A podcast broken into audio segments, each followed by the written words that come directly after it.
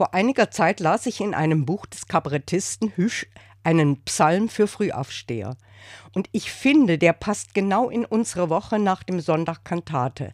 Singt. Ein Psalm für Frühaufsteher.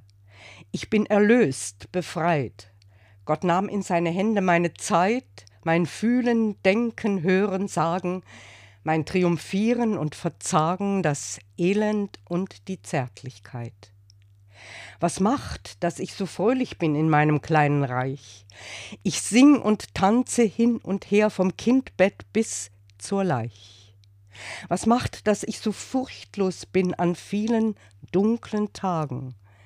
Es kommt ein Geist in meinen Sinn, will mich durchs Leben tragen. Was macht, dass ich so unbeschwert und mich kein Trübsinn hält? Weil mich mein Gott das Lachen lehrt, wohl über alle Welt.